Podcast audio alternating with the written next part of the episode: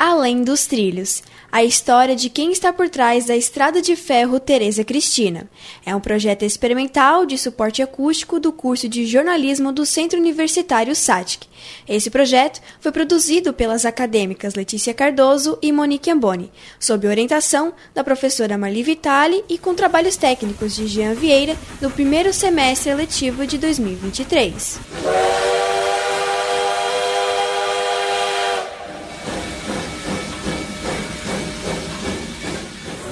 Ah, a ferrovia significa tudo para mim, né? Graças a Deus consegui entrar. Tenho orgulho de trabalhar na ferrovia. É prazeroso, tá? Meu serviço é prazeroso. Eu amo o que eu faço. Quando a gente está em algum trecho, tem cruzamento do trem, que eles olham pro trem e falam: Ah, o trem do papai, o trem do papai. Aquilo ali dá um orgulho, dá um orgulho, que vai estar deles, os reconhecimentos dele, o orgulho que ele tem dos pais, entendeu? Ele liga o pai ao trem, o trem ao pai.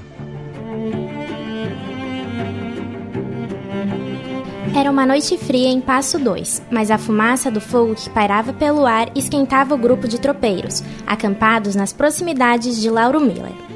Como de costume, foram preparar sua refeição e juntaram algumas pedras para dar apoio às panelas. Mas algo estava diferente. Observaram que as pedras também estavam queimando. E de repente, o cheiro no ar ficou tão forte, tão forte que parecia enxofre. Assustados, recolheram as amostras e levaram ao Rio de Janeiro, e de lá, a pequena substância foi identificada como carvão. A ferrovia Dona Teresa Cristina, ou FTC, se dá pelo carvão, um minério de extrema importância na região sul de Santa Catarina. Por volta de 1832, o carvão existente nas nascentes do rio Tubarão era considerado de boa qualidade. Porém, quando Van Liede, um historiador e pesquisador belga, veio avaliar o solo e as florestas catarinenses para exploração de ferro e de outros minérios, ele contestou o fato e atribuiu uma categoria, carvão de pedra xistoso luzídio, afirmando que era de má qualidade em uma de suas obras sobre o Brasil. Com isso, muitos naturalistas, inclusive o governo, desistiram da sua exploração e por não haver um transporte adequado. Mas a descoberta da rocha não aquietou as autoridades do país. Após novas pesquisas, o carvão catarinense estava pronto para ser explorado e possuir um meio de transporte para levar o minério do sul de Santa Catarina ao porto de Mituba, ao de Laguna. Era necessário. Foi então que, em 1874, o segundo Visconde de Barbacena, Felisberto de Caldeiras Brandi e Ponte, conseguiu a autorização do Império para construir uma ferrovia. Sob o calor dos favores governamentais, duas foram construídas. A de Tubarão Coal Mining Company e a de Dona Teresa Christina Haley Company Limited, que é o do porto de embarque, ia para a Europa. No entanto, em 1880 restaria só uma, e o único caminho era a construção da estrada de ferro Dona Teresa Cristina, que em quatro anos foi finalizada com a ajuda dos imigrantes italianos. No final, ligava sete estações, do porto de Bituba às minas de Içara, de Maracajá e de Lauro Miller. Além disso, a ferrovia tem um ramal que vai da cidade de Bifurcação até Laguna, com mais de 7 quilômetros. Também possui 44 pontes, pontilhões e 234 bueiros. Na época, para deixar uma marca registrada, foi feita uma homenagem à última imperatriz do Brasil, Dona Teresa Cristina de Bourbon Duas Cilícias, esposa de Dom Pedro II. Em meados de 1861 e 1874, o solo criciumense recebia as primeiras explorações das minas e logo se viu a necessidade de transportar todo o carvão encontrado. Segundo a historiadora Cíntia Franco de Oliveira Teodoro, a ferrovia foi muito importante para o desenvolvimento da cidade. No começo, a ferrovia era somente para o transporte do carvão. Então, por isso que era de grande importância ter uma ferrovia na cidade, tanto que ela passava pelo meio da cidade todinha, onde se encontra o amarelinho, aquele canteiro central, é onde se encontrava a nossa ferrovia, né, ali que se passava. A exploração via de tanto do da Próspera né, de, de outros bairros.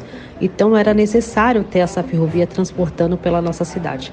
Além da ferrovia desempenhar um papel fundamental para a economia local, ela sustenta e faz parte de muita história para as 166 famílias que nela estão. E para uns, a estrada de ferro é o berço da família, como o caso do maquinista Ramon Medeiros de Souza, que está há 14 anos na empresa por conta de seus tios e primos. Ah, a ferrovia significa tudo para mim, né? Graças a Deus consegui entrar Estou até hoje. Tenho orgulho de trabalhar na ferrovia por vários motivos, né? Um, por seguir um, um ramo que foi da família até muito tempo, né? Que seguiu e pretendo seguir até a minha aposentadoria. Eu entrei aqui já com em 2009 né? com esse propósito de daqui não sair mais, daqui só se aposentando. Aqui é metade da minha vida praticamente aqui, né? Tem palavras para dizer o quanto eu sou grato de fazer parte desse time aqui. E outra que quando tu ama o que tu faz, só tem que dar certo, né? A ferrovia se tornou mais que um trabalho, mas sim parte da sua vida. Para o supervisor de planejamento de transporte, Ronaldo Gonçalves de Fari, foram 34 anos de prestação de serviço, nas mais variadas áreas. O meu contato com a ferrovia foi através do meu pai, né? Meu pai, meus avós, tios, alguns primos. Então, tinha vários parentes que trabalhavam na ferrovia. Em 1988 eu servi o exército, com 18 para 19 anos. Né? Quando saí do exército, eu pretendia seguir uma carreira é, de engenharia elétrica. E foi quando, em julho de 1989, eu entrei é, no quadro da, da Rede Ferroviária Federal com agente estação. Os trilhos se tornaram um caminho único na vida de Ronaldo. Mas alguns desvios aconteceram nas áreas em que trabalhava na ferrovia. Em alguns momentos, chegou a seguir os passos da sua maior inspiração, seu pai. Em 2005 surgiu a oportunidade como maquinista, né, função que meu pai também trabalhou, então é, virava muito essa função como maquinista. Depois, em 2016, eu entrei como supervisor de operações, então essa foi a mesma função que meu pai se aposentou. Então, achei muito importante quando alcancei esse, o mesmo objetivo que meu pai teve. Em 2022 eu passei para supervisor de planejamento de transporte, qual é o cargo que eu estou até hoje.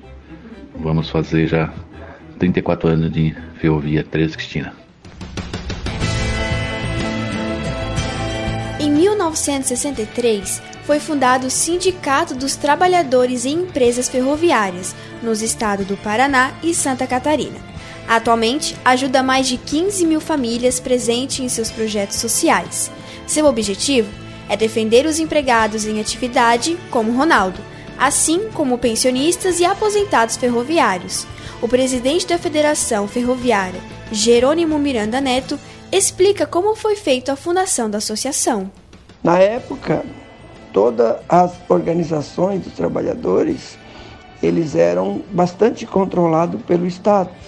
Então, para fundar um sindicato, tinha que se constituir uma associação de trabalhadores na empresa e depois a partir daí é que se fundava um, um sindicato.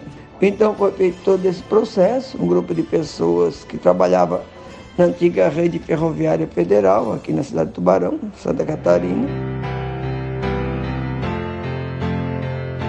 A história de Almir Fernandes começa desde pequeno, quando passava horas admirando a Maria Fumaça, e já sentia no seu coração que um dia faria parte da estrada de ferro. E por iniciativa do seu tio, que já trabalha na ferrovia, conseguiu uma vaga de manobrador em 2004. Eu tinha 22 anos na época, e ali eu fiquei exatamente até 2006, nesse primeiro capítulo. Em 2006, ainda muito jovem, né?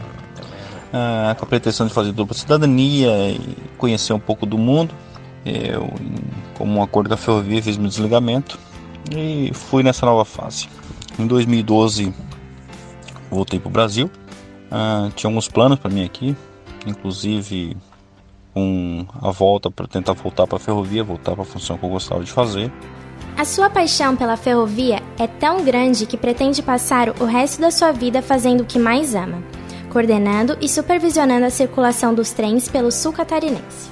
É prazeroso, tá? Meu serviço é prazeroso. Eu, eu não, eu para mim assim, não vejo fora daqui, entendeu? Eu amo o que eu faço. Isso, claro, um dia a ferrovia pode achar que tem que fazer mudança e tudo mais, mas eu não me vejo fora daqui. Eu, para mim, parece que eu nasci para fazer o serviço que eu faço hoje. E na parte pessoal, o, o que me causa bastante orgulho é quando eu tô com meus filhos, né? Tem dois filhos pequenos. Quando a gente está em algum trecho, tem cruzamento do trem, que eles olham pro trem e falam: Ah, o trem do papai, o trem do papai. Aquilo ali dá um orgulho, dá um orgulho, que vai estar deles, os reconhecimentos dele, o orgulho que ele tem dos pais, entendeu? Pô, ele liga o pai ao trem, o trem ao pai.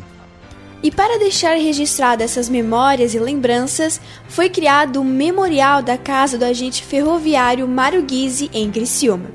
A historiadora Cíntia Teodoro conta sua importância, objetos e vestuários de muito valor que se encontram no memorial. Ela resgata a história da cidade, das pessoas que ainda se encontram e que viveram este momento. Então lá a gente encontra acervo que sempre remete a isso, como até mesmo cap, os, os, acessórios que eram usados para locomoção e comunicação, a lanterna, como era usada a lanterna da ferrovia da época. Com medo da extinção dos acervos da Rede Ferroviária Federal, foi fundado em 1997 o Museu Ferroviário de Tubarão em conjunto com o doutor médico da ferrovia José Varmonte Teixeira e trabalhadores. Atualmente, eles abrigam um acervo histórico completo, desde fotografias a vagões de passageiros. Silvana Silva de Souza, que trabalha como museóloga faz 10 anos, comenta os detalhes das famosas coleções que abrigam o museu. O Museu Ferroviário de Tubarão possui um grande acervo com mais de 40 mil itens subdivididos em diferentes coleções. A coleção mais famosa é de material rodante, composta por 22 locomotivas a vapor, uma diesel elétrica, 10 carros de passageiro, duas litorinas, além de outros modelos de vagões. A coleção de locomotivas a vapor é composta por diferentes modelos, períodos e nacionalidades, sendo a mais relevante do Brasil e da América Latina. Atualmente, a ferrovia Teresa Cristina corta 14 municípios e conta com 17 locomotivas e 554 vagões. Em 2021, foram mais de 268 milhões arrecadados ao Tesouro Nacional e movimenta todos os anos mais de 6 bilhões na economia do Estado. Mas não são apenas contribuições às linhas férreas. Ao todo, ela atende mais de 15 mil famílias, ajudando no desenvolvimento de ações socioambientais e na responsabilidade social envolvendo saúde e segurança.